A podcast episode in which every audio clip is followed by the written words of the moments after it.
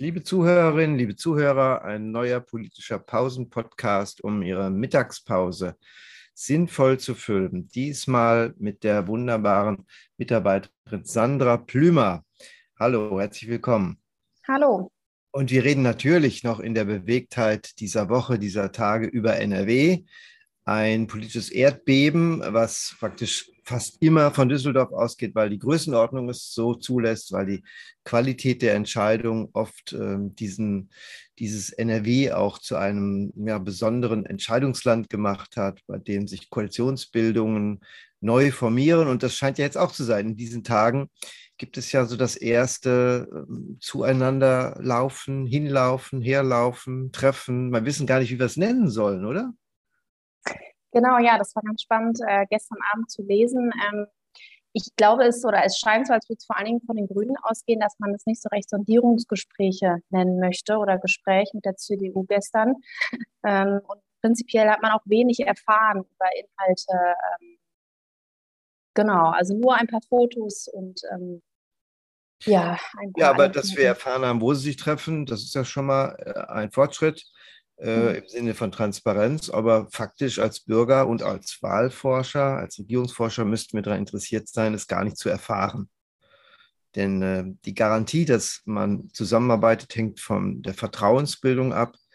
Und ähm, da wird das jetzt in diesen ersten Tagen ja intensiv getestet, wer was wem anvertraut und ähm, ausgetestet, ob das dann in dieser kleinen Runde auch bleibt, weil was vertrauensvoll vereinbart ist, trägt dann auch über die Zeit, dann schafft man es auch, andere Kompromissformeln vielleicht zu finden, um sich Gemeinsamkeiten dann äh, zu erarbeiten. Das ist so die Basis, das haben wir ja geradezu idealtypisch erlebt äh, nach der Bundestagswahl. Und das war ja im Vorfeld gerade durch die Union ähm, tagungstechnisch so kommunikativ durchlöchert, dass das eine Wohltat war, nicht zu erfahren, wer sich wann wo trifft und auch keine Inhalte. Hm. Ja, auf jeden Fall. Man ist da, glaube ich, als Privatperson einfach so ein bisschen, hat da die fast schon journalistische Ader und würde gerne was erfahren, aber ähm, zu diesen Zwecken auf jeden Fall passend. Und klar, das Vorbild Bund ist auf jeden Fall, ist da. Und ich denke auch, dass es prinzipiell ähm, auf jeden Fall hilft, die Diskretion, ja. Ja, ähm, und das ist ja die Frage auf dem Kontinuum zwischen formal und informell eine wichtige, ein wichtiges Instrument, um sich Gemeinsamkeit zu erarbeiten. Wir leben im Zeitalter der Tyrannei, der Transparenz, in dem wir meinen, durch Transparenz am Ende auch nicht nur beteiligt zu sein, sondern dass Entscheidungen dadurch auch erst zu legitimieren sind. Das sind sie aus meiner Sicht und das gibt ja auch unsere Demokratietheorie ganz gut her. Nur dann, wenn sie in dem legitimierten Forum, dem Parlament, da auch landen. Da muss alles transparent sein, wer was, warum, wie entscheidet. Mhm. Aber vorher nicht. Sonst, deswegen, diese Tyrannei führt eben dazu, entscheidungsunfähig letztlich zu werden. Und ich finde auch nochmal ganz interessant, ähm, die Möglichkeiten, also ein, sich Kompromisse zu erarbeiten, Konsens zu erarbeiten, sowas wie ein Verzichtskonsens auch zu erarbeiten, bei dem man eben auf Themen verzichtet, äh, gemeinsam zu entscheiden und dann eine Entscheidung im Parlament freigibt. Ähm, es gibt ähm, dilatorische Lösungen, also Zeitstrategien, etwas auszuklammern, später anzufangen. Es gibt so viele Mechanismen, mhm. Äh, originell auch neue Verhandlungen zu führen, auch in dieser neuen Konstellation von Schwarz-Gelb und nicht traditionell immer nur in Schnittmengen zu denken. Das wäre für uns als Bürgerinnen und Bürger ja furchtbar, nur kleinste gemeinsame Nenner zu vereinbaren zwischen Schwarz und, Schwarz und Gelb. Mhm. Ja, ich glaube, äh, wenn man da nochmal anknüpft, ich habe aus einem Bericht gelesen, meine ich, dass ähm, tatsächlich gestern äh, nur in Anführungsstrichen die aktuelle politische Lage äh, besprochen wurde. Das ist schon genug. Ähm, aber das ist natürlich auch so eine Entscheidung, worüber spricht man zuerst? Ne? Ähm, genau. Was klammert man wie aus? Und da ging es jetzt ähm, wohl nur um Aktuelles. Das ist, wie gesagt, genug. Also das ist immer noch nicht, ähm, da können wir immer noch nicht so viel rausschließen.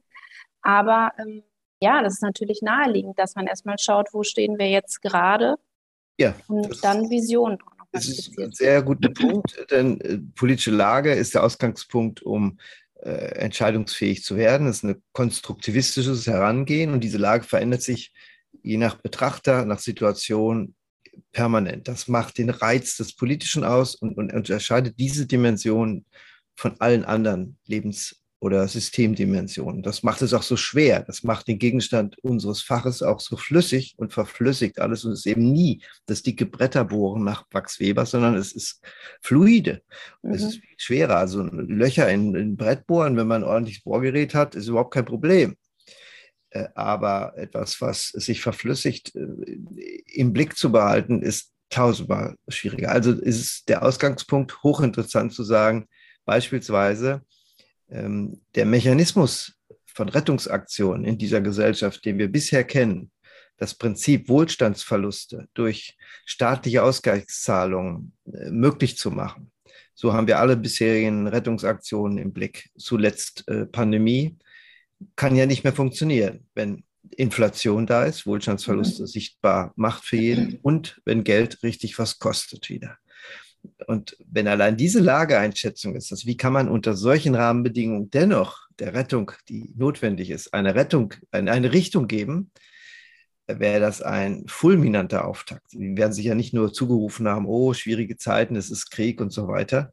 Mhm. Äh, das ist schon, also wie findet man eine neue Logik, dann äh, handlungsfähig zu bleiben mit begrenzten Ressourcen, wenn man nicht einfach mit Gießkanne oder originell sozial verteilt, gerecht, wie auch immer, bisher äh, diese Mechanismen bedienen können. Das wäre ein, ja, ein geradezu experimentell schöpferischer Auftakt, der äh, Nachdenklichkeit auslösen könnte. Ja. Dahinter steht dann natürlich das große Thema Finanzen, was aber, glaube ich, auch einen Baustellencharakter hat, zumindest laut Koalitionsnavi. Ne? Also da muss man dann, wenn das der Auftakt ist, gleichzeitig vielleicht auch ein bisschen schwieriges Thema. Die CDU möchte ja die Schuldenbremse erhalten. Gleichzeitig, wir haben es schon in anderen Foren besprochen, äh, steht so viel ähm, Transformation an in den unterschiedlichsten Bereichen, im Energieland NRW, ähm, ganz viel ähm, ener energetisches, wollte ich jetzt schon sagen, Energiepolitik, Umweltpolitik. Ähm, und da dann aber mit den Grünen ganz konkret zu vereinbaren, wo gibt man aus sozusagen, wo nicht. Das ist dann, glaube ich, aber schon auch, also ich glaube, dass der größere Zusammenhang, wie du ihn skizziert hast, das ist was, ähm, wäre was ein besonderer Auftakt. Aber die, die harte Machtpolitik, nämlich das Finanzielle letztlich, wofür gibt man dann nämlich Geld aus und wofür nicht oder wofür wie viel, ist dann doch wieder, glaube ich, ähm, ja, hat Baustellencharakter bei Schwarz-Grün. Ja, und dann gibt es andere Zugänge, die wir lerntheoretisch ja uns erarbeiten können. Wie sind die Parteien äh, wissenstechnisch unterwegs, dass sie in diesen Hochzeiten der Abstimmungen handlungsfähig bleiben? Denn normalerweise gibt es einen Wettbewerbscharakter natürlich zwischen den Landesverbänden der Grünen in NRW mit den Hessen oder mit wem auch immer. Das sieht man ja auf den entsprechenden Parteitagen. Wer fährt aus welchem Landesverband was? Das ist absolut wichtig, auch diesen Wettbewerbscharakter zu haben und nicht nur davon auszugehen, dass es äh, Treue, Gemeinsamkeit und äh, Gemeinwohldenken. Das wäre sehr naiv. Dennoch, in solchen Phasen kann man natürlich sehr intensiv austauschen, eben von der Bundesebene. Was ist im Koalitionsvertrag von den Grünen damals maßgeblich übersetzt worden im Hinblick auf Transformationsthemen? Mhm. Das, konkret einige Seiten könnte man da erkennen. Man könnte mit den Hessen natürlich sprechen, die eine große Erfahrung haben, ähm, ruhig und gelassen, schwarz-grün. Man kann natürlich intensiv sich mit Baden-Württemberg austauschen, indem eben ähm, grün-schwarz, also die andere Variante äh, sichtbar ist. Also auch das ist interessant zu sehen, von wem man jetzt lernt und vielleicht die aktuellste Herangehensweise wäre auch nach Kiel oder sich sehr intensiv zu orientieren, indem ja fast zeitgleich sowas erarbeitet wird und die Transformationsherausforderungen ja völlig gleich sind. Die Länder sind sehr unterschiedlich. Äh, dennoch ähm, die Notwendigkeiten Umwelt, Klimakrise, Krieg und so weiter in irgendeiner Weise in Politik zu überführen, sind doch ähnlich. Ne? Ja, ich glaube auch, also die Kommunikation mit anderen Landesverbänden und das, was man vielleicht daraus lernen kann, ist auf jeden Fall äh, ein wichtiger Punkt. Was ich aber auch bei den Grünen schon spannend finde, nochmal innerparteilich die Position oder auch ähm, der Grünen Jugend. Also ich, gerade bei der Grünen Jugend, glaube ich, ist mehr Skepsis da ähm, als, als bei der, bei der Parteispitze in NRW. Und da bin ich wirklich mal gespannt, wie sich da, äh, wie sich da, wie da kommuniziert wird. Ich hatte auch gestern nochmal gelesen, ähm, in Münster wird ja der Wahlkompass immer ähm, erstellt. Und da war es wohl so, oder man hat herausgefunden, dass die Wählenden, die Grünen Wählenden mittiger sind als die, ähm, als sozusagen die, das Parteiprogramm ist eigentlich, ja. ähm, genau. Und das haben, kennen wir auch aus anderen Studien, aus der Konrad-Adenauer-Stiftung zur CDU, aber das ist ja auch nochmal spannend. Also man hat tendenziell eine, eine linkere, äh, grüne Jugend, mittigere Wähler, dann hat man auch das eigene Programm, die Parteispitze, andere Landesverbände. Also das ist. Äh, ja, die Wähler sind immer entweder äh, bei der Union sind die auch mittiger, ne? als genau. konservativen Verankerung der Partei. Ja. Die, die Parteimitglieder sind ideologisch sicherer im Prinzip. Linker oder rechter. Genau. Und die Mittewähler möchten was anderes, aber das bringt den wichtigen Akzent nochmal rein, dass Politik eben, gute Politik strategisch antizipativ ist. Mhm. Ähm, jeden Schritt, der jetzt gemacht wird, muss bedacht werden. Am Ende muss man vor die Mitglieder treten, in welcher Form auch immer. Ob das eine Online-Abstimmung ist, ob das ein Parteitag ist, das ist ja nicht überall klar geregelt aber dass die Mitglieder am Ende mitentscheiden oder zu 100 Prozent entscheiden, wie das vermutlich ja bei den Grünen der Fall sein wird, davon ist auszugehen. Also braucht man ein Narrativ, warum man sich auf diese Koalition einlässt. Man braucht Ergebnisse, die man vorzeigt, wechselseitig gönnen können. Und man muss vor allen Dingen eine Aura vermitteln, dass die Mitglieder durch die Aus den Eindruck haben, daraus wird was. Da ist keiner untergebuttert, sondern das ist auf Augenhöhe, was sich da entwickelt. Und da ist also viel kommunikative Leistung zu erbringen, damit das am Ende trotz bester Verhandlungen auch Zustimmung findet, wenngleich es braucht keine 100% Zustimmung. Das heißt, eine mhm. knappe Mehrheit äh, wäre kein idealer Staat, aber auch daran könnten wir uns natürlich gewöhnen. Ja, ja, absolut. Also was natürlich auch nochmal eine Rolle spielt, wenn man noch eine Ebene reinbringen möchte, die äh, Landtagsabgeordneten und ja aber auch die Bundestagsabgeordneten von den Grünen sind ja auch sehr jung. Das heißt also viel, vielmals auch sozialisiert bei der grünen Jugend. Das heißt tendenziell etwas linker. Das spielt dann natürlich auch noch eine Rolle, ne? dass, die, dass die jeweiligen Parlamentarierinnen sagen, ja klar, also das würden wir jetzt unterstützen. Und das ist ähm, ja einfach äh, sehr spannend, glaube ich, besonders bei den Grünen zu beobachten. Ja, wir werden sehen, die Zeit ist schon wieder um zum Mittagessen sodass wir mit Sicherheit weiter in unserem politischen Pausen-Podcast über dieses Thema reden werden.